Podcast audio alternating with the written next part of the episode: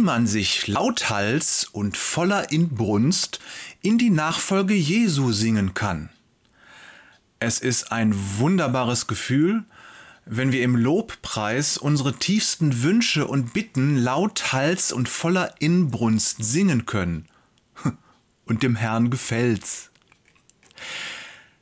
Eine kleine Begebenheit, die mich das Wochenende über begleitet hat.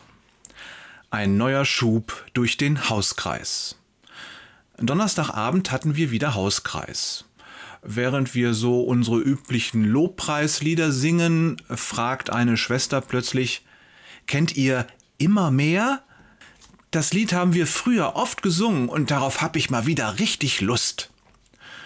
Naja, ich kenn's nicht, aber dank Spotify ist es dann schnell gefunden und schon eine halbe Minute später singen wir es lauthals mit.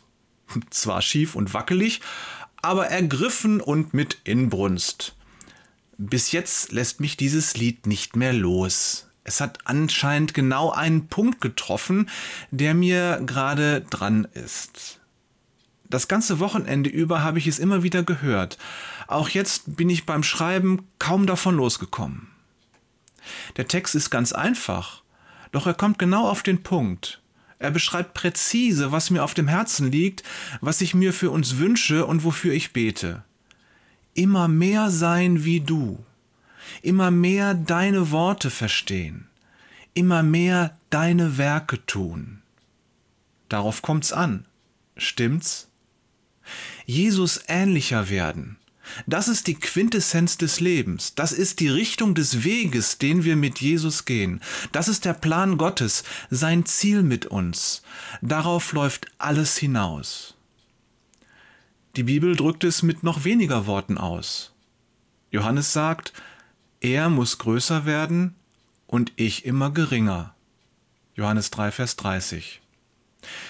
Ist die zunehmend Jesus-Ähnlichkeit auch dein Ziel? Wie auch immer deine Antwort jetzt vielleicht lautet, hier bist du in jedem Fall richtig. Gruß von Jörg, alles neu macht der November Peters und dem Leser dieses Thorsten Wader. Das Lied Immer mehr, von dem wir gerade gesprochen haben, ist in den Show Notes verlinkt. Da kannst du es dir anhören.